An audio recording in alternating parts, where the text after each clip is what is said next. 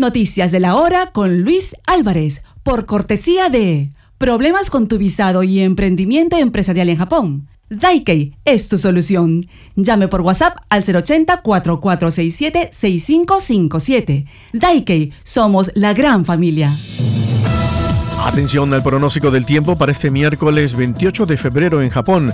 En Okinawa nublado durante el día y lluvia por la noche. Soleado en una amplia zona desde Nishinihon hasta Kitanihon. Nieve en Niigata. Temperaturas que indican que Sapporo podría tener una mínima de menos 5 y una máxima de menos 1. En zona de terremoto en Wajima esa máxima sería de 8.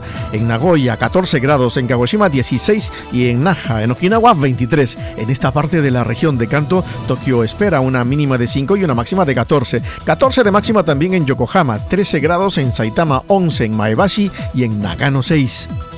El Ministerio de Trabajo, Salud y Bienestar Social de Japón dijo hoy que el número de nacimientos registrados durante 2023 disminuyó en 5,1% en comparación con el año anterior, llegando a 758.631 personas, incluyendo los extranjeros.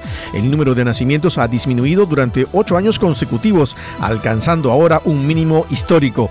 Según estimaciones del Instituto Nacional de Investigaciones sobre Población y Seguridad Social, se esperaba que el número de nacimientos en 2023 2023 sería de 762 mil, pero la tasa de natalidad está disminuyendo más rápido de lo esperado.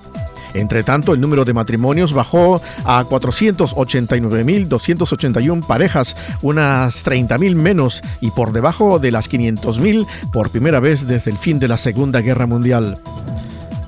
El Comité de Educación de la ciudad de Miyama, en la prefectura de Fukuoka, confirmó la muerte de un niño de 7 años del primer grado de primaria que se atragantó con un huevo de codorniz que se sirvió en una sopa de miso durante el almuerzo escolar. Según el informe, alrededor de las 12.35 horas de ayer lunes, el niño mostró signos de náuseas, por lo que la maestra a cargo y otros profesores lo llevaron al pasillo, donde había una fuente de agua y le dieron golpecitos en la espalda. Sin embargo, el niño no pudo expulsar ni digerir el alimento hasta hasta el punto de no poder mantenerse en pie. Los maestros le dieron infructuosos primeros auxilios como respiración artificial y masaje cardíaco.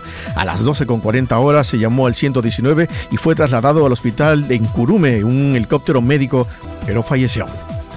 Tipo de cambio en Tokio por cortesía del Banco do Brasil. Remesas al Perú y el mundo con practicidad, economía e inseguridad. Tipo de cambio en Tokio. Atención, el dólar se compra a 150,64 yenes y el euro a 163,38 yenes. Fueron las noticias de esta hora en Super Tokio Radio.